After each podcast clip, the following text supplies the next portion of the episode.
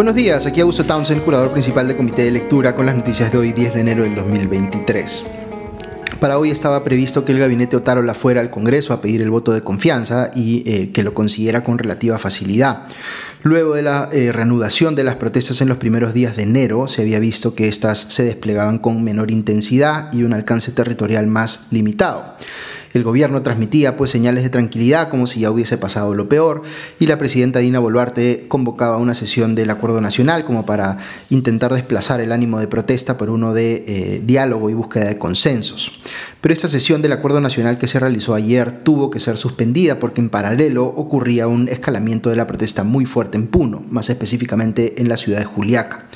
En esta segunda fase de protestas, la mayor parte de las incidencias se habían dado eh, en Cusco y Puno, eh, a diferencia de la primera fase eh, en diciembre pasado, donde el saldo más trágico se registró en la Sierra Central, en Ayacucho, tras el intento de toma de aeropuerto de esa ciudad y la reacción de las Fuerzas Armadas y Policiales, cuyo accionar es hoy investigado por la Fiscalía tras acusarse a estas de represión injustificada.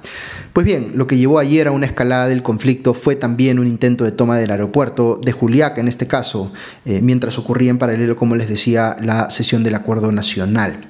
La presidenta Boluarte había dado a entender en varias entrevistas que lamentaba lo ocurrido en diciembre pasado, eh, las muertes que se produjeron en Ayacucho, por ejemplo, y que esta vez su gobierno encontraría la forma de contener la protesta, entre comillas, sin costo social, es decir, sin pérdida de vidas humanas.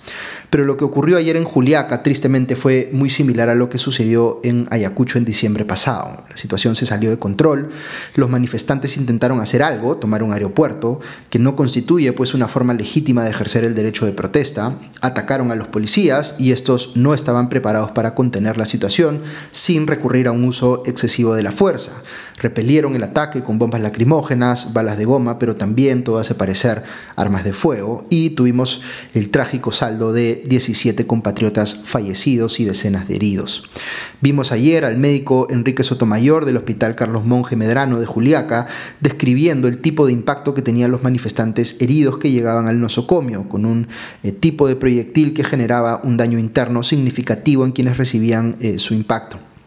Hemos visto videos desgarradores de personas agonizando en la pista o desplomándose tras recibir desprevenidos eh, un disparo de la nada es información parcial y que vamos a eh, eh, ir eh, recibiendo y que va a tener que ser sometida a investigación, pero hay que mencionar que hay un hecho concreto que reportar esta mañana. Ayer fallecieron pues 17 personas en Juliaca. ¿Por qué ha terminado ocurriendo prácticamente lo mismo que pasó en el aeropuerto de Ayacucho, o peor aún con mayor saldo de fallecidos? ¿Quién o quiénes son responsables por esto? Todos tenemos, por supuesto, intuiciones muy fuertes sobre a quién culpar y sin duda necesitamos entrar a la discusión sobre cómo asignar responsabilidades.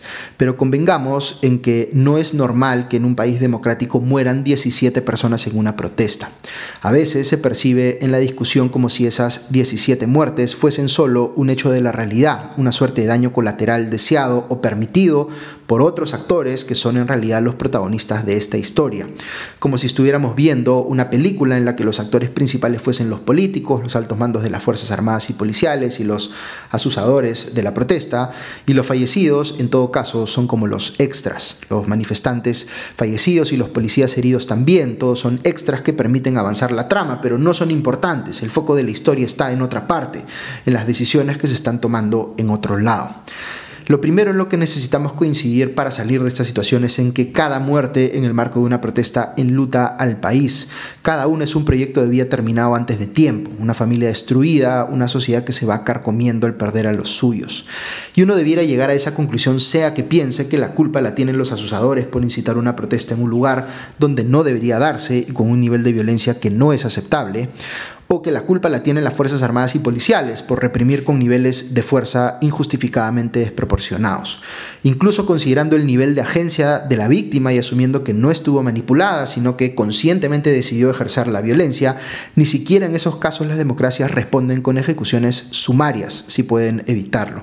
Hay por supuesto escenarios de legítima defensa, pero la legítima defensa no se presume, tiene que ser probada, sobre todo cuando es ejercida por el Estado, que tiene el monopolio legal del uso de la violencia por tanto una situación de asimetría de eh, poder frente a la ciudadanía, que exige autocontrol, incluso cuando haya ciudadanos cometiendo delitos. Estas cosas es importante decirlas porque en esta discusión que estamos teniendo, en la cual la protesta puntual y lo que ocurra en ella solo eh, se percibe como una subtrama que es funcional a agendas políticas que la trascienden, eh, entramos pues en una lógica de todo vale si permite avanzar mi agenda. Si hay fallecidos es porque hemos estado luchando contra terroristas y un terrorista menos es algo bueno. Si hay fallecidos es porque eh, se han sacrificado por la causa, son mártires y como yo los reivindico como mis mártires, ahora se tiene que ejecutar la agenda política maximalista que vengo pidiendo hace años. Eh, otro encuadre que se le pretende dar a estas muertes es como una manifestación de hasta dónde está dispuesto a llegar quien yo percibo como mi enemigo. Para algunos eh, son la comprobación de que ya vivimos en un estado autoritario dispuesto a asesinar a su propia gente. Para otros son la comprobación de que hay extremistas que están tan determinados en alcanzar el poder que ponen gente de carne de cañón y deliberadamente buscan su muerte para inflamar eh, aún más las protestas, lo que les permitiría pescar a río revuelto.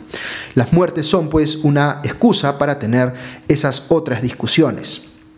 Hay indudablemente muchas discusiones de fondo que necesitamos tener como país. Ninguna debería requerir que haya muertes de por medio para poder abordarla. De modo que, independientemente de dónde se ubique uno en el debate de fondo, tendríamos que estar en la capacidad de hacer un alto y decirnos a nosotros mismos, se ha muerto un peruano, más allá de lo que esté pasando en el trasfondo, es esa muerte indiferente para mí. ¿Qué me conecta con esa persona? ¿Qué tenemos en común? Sus preocupaciones me son completamente ajenas. No es igual el sufrimiento de su familia a lo que sufriría la mía si yo fuese la víctima. Creo que todos podemos decir que en líneas generales condenamos la violencia y valoramos la paz, pero estas son preguntas mucho más profundas. Uno no valora la paz en abstracto, lo hace porque reconoce la humanidad y la dignidad de los demás, lo hace porque empatiza y lo que valen, eh, eh, lo que eh, digamos muchas veces hacen estas discusiones políticas es justamente deshumanizarnos, nos presentan el mundo como si fuera dicotómico, en, el que digamos los que están conmigo son mis aliados y los que piensan distintos son mis enemigos. Y olvidamos así que no hay mucho valor agregado en encontrar la paz con quienes ya consideramos aliados. El valor está en encontrar la paz con quienes consideramos nuestros enemigos, o mejor aún, intentar empatizar con ellos a tal punto que dejemos de verlos como enemigos. Yo sé que uno rema contra la corriente aquí, dado lo caldeados que están los ánimos, pero es justamente en situaciones como la actual que uno debe reconocer que para asumir una posición política tajante que te lleve a confrontar directamente con alguien, lo que hacemos las personas es inhibir nuestra capacidad de empatía. Nosotros mismos decidimos dónde poner esa barrera entre los nuestros y los otros. Nosotros mismos somos los que decidimos cómo actuar frente a esos otros, si los asumimos invariablemente como enemigos o si hacemos el esfuerzo por escucharlos, abriéndonos a la posibilidad de que puedan estar viendo o viviendo algo que nosotros no percibimos.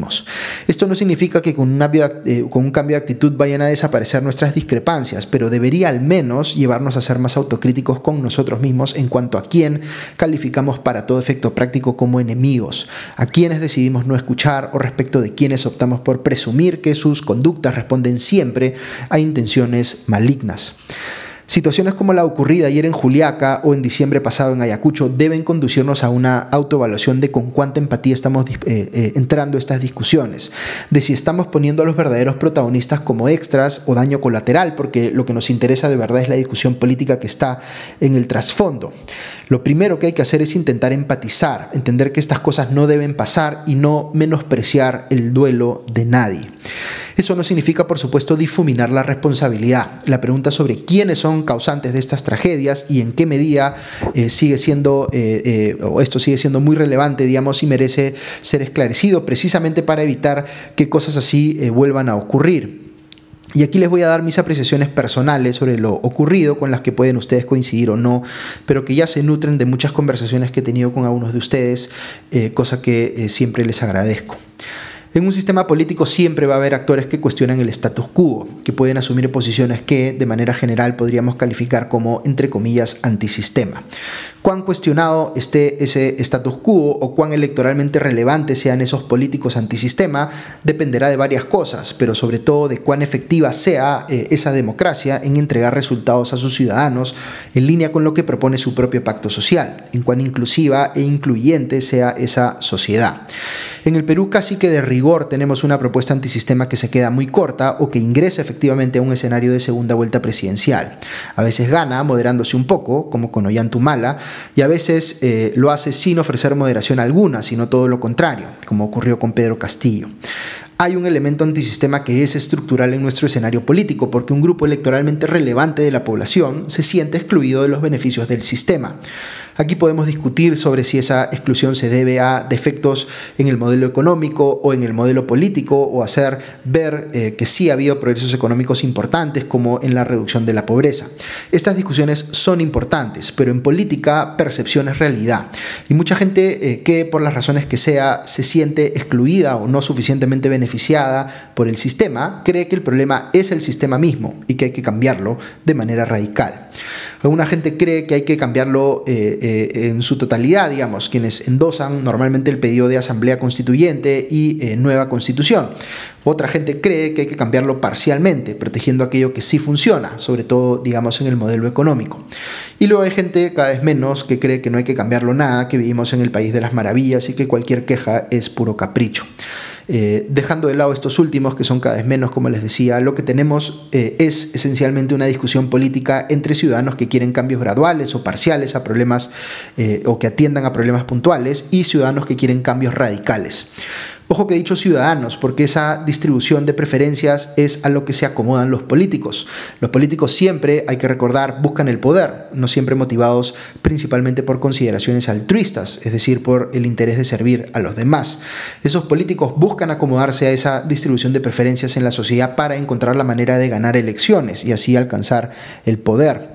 Eh, luego existen otros actores a los que les interesa incidir en la política para salvaguardar sus intereses patrimoniales o de índole. Los gremios empresariales, los sindicatos, las ONGs, eh, otras organizaciones que se conocen como grupos de presión o grupos de interés. Así como los políticos pueden ser pro sistema o antisistema, los grupos de presión también pueden ser pro sistema o antisistema. Diversas razones, entre ellas los efectos de la pandemia, generaron pues un escenario inusual que incrementó las chances de que en la elección presidencial del 2021 eh, esta fuera ganada por un político antisistema, como Pedro Castillo, eh, lo que generó muchísimas expectativas en el electorado antisistema, pero que también fue muy concesivo, eh, el gobierno de Pedro Castillo me refiero, con grupos de presión antisistema, como la minería ilegal y otros intereses mercantilistas que operan fuera de la ley. Ese político antisistema ganó el poder por la vía democrática, pero luego quiso concentrarlo, como sabemos, utilizando medios antidemocráticos, recurriendo a un golpe de Estado. Castillo es vacado luego de manera perfectamente legal, pero eso por cierto no elimina, sino que eh, mantiene, digamos, las expectativas generadas ante los electores antisistema que votaron por su fórmula y también los intereses de los grupos de presión antisistema que con su gobierno habían eh, ganado cuotas de poder. La izquierda, que apoyó acríticamente al gobierno de Pedro Castillo, queda descolocada y se enfrenta a una situación en la cual ha evidenciado no solo incompetencia para gobernar, sino manifiesto golpismo, lo cual hace necesario que, por supervivencia política, busque recolocarse de alguna manera y la encuentra, eh, o encuentra esa manera, digamos, de hacerlo, confrontando con la sucesora de Castillo, Dina Boluarte, acusándola de habilitar eh, a un gobierno entre comillas, cívico-militar y de ser una, entre comillas, títere de la extrema derecha. Distingamos aquí entonces tres grupos separados, pero cuyos intereses parecen confluir en alguna medida. Están los votantes antisistema que respaldaron a Pedro Castillo, que sienten que el gobierno de Dina Boluarte tendría que ser, en todo caso, una extensión del de Pedro Castillo, más allá de lo que haya hecho este último, y que por tanto sienten que Boluarte los está traicionando. Las personas movilizadas en las protestas pertenecen principalmente a este sector. Aquí podemos, y de hecho yo eh, condeno eh, las formas violentas en las que eh, se, están se está protestando, no en la mayoría de los casos, pero sí en algunos de manera muy evidente, pero la sensación de que Dina Boluarte los ha traicionado y que encima los ha reprimido con el saldo de muertes que conocemos es políticamente entendible. Por eso verán que si antes el pedido que más resaltaba en la protesta era el de cierre del Congreso, ahora parece ser el de renuncia de Dina Boluarte. Dicho ese paso, yo tengo posiciones pro sistema y por tanto discrepo con con los pedidos visiblemente antisistema de fondo que tiene eh, la protesta, como el cierre del Congreso o la convocatoria a una asamblea constituyente. El primero es abiertamente inconstitucional, el segundo creo que se podría llevar a cabo solo si se transforma en un pedido que se concreta dentro del sistema según sus reglas, es decir, como un cambio constitucional primero que permita convocar a una asamblea constituyente, cosa que hoy la eh, constitución eh, no admite. Yo creo que es una pésima idea convocar a una asamblea constituyente en un momento destituyente y con una sociedad altamente polarizada y enfrentada eh, como la eh, actual pero hay un camino para hacer esto dentro del sistema y quienes lo quieren tendrían que conseguir una mayoría clara en el siguiente Congreso eh, que elijamos. En general, por tanto, estoy en desacuerdo con los pedidos antisistema de este sector del electorado. Estoy en desacuerdo también con cómo esas posiciones antisistema llevan a que se ejerza el derecho de protesta de manera, valga la redundancia, antisistema, es decir, violando eh, otras normas o afectando otros bienes jurídicos o derechos fundamentales al caerse pues en la violencia o en la comisión de delitos. Dicho esto, creo que se sobre simplifica cuando se piensa que las exclusiones que motivan esas posiciones antisistema son esencialmente económicas. Yo creo que son esencialmente políticas. Siento que esos electores eh, se sienten menospreciados por el establishment y en eso puntualmente creo que tienen razón. Hay muchísimas cosas a nivel de política pública que deberíamos hacer como país para evitar las carencias y exclusiones en la Sierra Sur, por ejemplo, que alimentan justamente posiciones antisistema, pero hay cosas menos transaccionales y más simbólicas que necesitamos hacer también, como luchar contra el centralismo, replantear el proceso de descentralización, valorar de verdad la diversidad, hacer valer el ideal de una república de iguales, entre otras cosas. Entonces, respecto de quienes son eh, la base de la protesta, aun cuando tengamos una opinión muy crítica de lo que están planteando, como es mi caso, necesitamos evitar caer en la sobresimplificación y tratar de leer pues los matices. Y ojo que se puede hacer eso reconociendo al mismo tiempo que quienes ejercen el derecho de protesta de manera inconstitucional y violenta en este caso deben ser apresados, como eh, acaban de apresar literalmente a miles de simpatizantes de Bolsonaro que protestaron en Brasilia. Lo que no se debe hacer es asesinarlos. Fíjense además que esta no es una situación en la que hayan muertes de ambos lados del enfrentamiento. Hay centenares de policías heridos y tendríamos que solidarizarnos con cada uno de ellos también. Pero el que resulte tan evidente que los muertos están solo de un lado eh, evidencia pues la asimetría de poder entre uno y otro lado. Es verdad que hay delincuentes usando armas hechizas, explosivos y lanzando piedras a los policías del lado de quienes están protestando y cada acción en ese sentido es un delito y amerita la detención y procesamiento de los involucrados. Pero el Estado, por tener el monopolio legal de la violencia y estar habilitado para usar armas de fuego, tiene un deber de autocontrol que es fundamental para la sostenibilidad de una democracia. Las Fuerzas Armadas y policiales no pueden disparar a discreción en situaciones que no suponen legítima defensa y que incumplen sus propios protocolos. Y aquí no solo hemos visto videos donde se aprecia incidentes en los que han muerto personas que no estaban haciendo nada violento, sino socorriendo a otras personas, han muerto menores de edad y hasta el momento no hay una explicación razonable de las autoridades políticas de por qué las cosas se han dado como se han dado. Anoche, dicho sea de paso, en la conferencia de prensa en la que no estuvo Dina Boluarte, eh, las explicaciones que escuchamos de los ministros del Interior Rojas, de Defensa Chávez Cresta y del primer ministro Tarola, volvieron a hacer recuentos nebulosos que no terminan de explicar bien por qué las fuerzas policiales están abriendo fuego y generando las muertes que hemos visto. Incluso si uno pensara que puede haber una justificación válida a cada una de las muertes ocurridas ayer, tendría que reconocerse al mismo tiempo que el Estado tiene que estar en condiciones de explicar convincentemente qué ocurrió en cada caso. Esa es la obligación que en democracia resulta indesligable del ejercicio de un poder tan grande como el monopolio legal de la violencia en una sociedad. Ok, me he extendido un poco hablándoles del primer grupo que es el de los electores antisistema que están en la base de la protesta, pero les dije que en este caso hay una confluencia de intereses con otros grupos, como los políticos antisistema y los grupos de presión antisistema. Sobre los políticos antisistema quisiera decir algunas cosas. Algunos vergonzosamente están tratando de reposicionarse de cara a una eventual elección del 2024, tratando por un lado de tapar sus pasivos tras apoyar a un gobierno golpista incompetente de izquierda, cosa que ciertamente debiera generarles un costo político significativo, aunque ya de eso dependerá del electorado. Pero en particular, lo que a mí me resulta extremadamente cuestionable es que el rol de muchos de ellos sea el de mirar desde la tribuna mientras tratan de jalar agua para su propio molino, eh, pensando que este es el momento ideal para plantear sus propuestas de siempre, como la de convocar a una asamblea constituyente, y eh, lamentando por supuesto las muertes ocurridas, pero no haciendo nada por cuenta propia para reducir el riesgo de que se produzcan más muertes.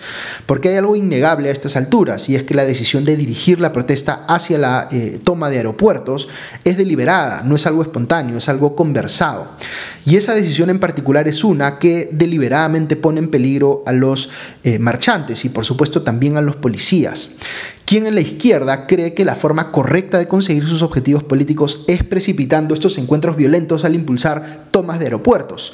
Quien en la izquierda está sugiriendo que se siga protestando, pero no precisamente de esta manera, sino está asumiendo una posición más bien autocrítica y buscando evitar que se den estas situaciones. Porque aquí lo que veo eh, es que así como hay una tremenda, digamos, lavada de manos de parte de las autoridades del gobierno de Dina Boluarte y de ella misma, lo que hay también es una lavada de manos de los políticos de izquierda que deberían estar interviniendo mediando esta discusión para que no nos lleve a los desenlaces que hemos visto ayer en Juliaca y antes en Ayacucho. ¿Por qué rechazan las reuniones con el gobierno central? Pueden decir que esa es realmente la posición moralmente superior cuando están en condiciones de contribuir a evitar que lleguemos a situaciones como las de ayer, trabajar para evitar las muertes en ambos lados, eh, porque esta por supuesto es una responsabilidad de todo el espectro político, eh, es mucho más importante que salir luego a lamentarlas. Eh, ¿Qué se está haciendo en ese sentido? Yo veo políticos de izquierda asusando la protesta y luego otros mirando desde la tribuna. ¿Dónde están los que, o, o aquellos que efectivamente están tratando de intermediar? De hacer trabajo político propiamente dicho para evitar las muertes. Porque aquí entramos a ese otro grupo de actores que es el de los grupos de presión antisistema. Hay gente que piensa que estamos viendo a los remanentes de Sendero Luminoso, del MRTA, digitando todo lo que pasa. Yo creo que estamos viendo algo distinto. Estamos viendo el poder relativo, incluso político, que han conseguido determinadas economías ilegales que financian a la política cuando los negocios legales ya no pueden hacerlo que intervienen en la organización de las protestas, que todo hace parecer les facilitan financiamiento y que de esa manera encuentran formas dentro y fuera del sistema de proteger sus intereses.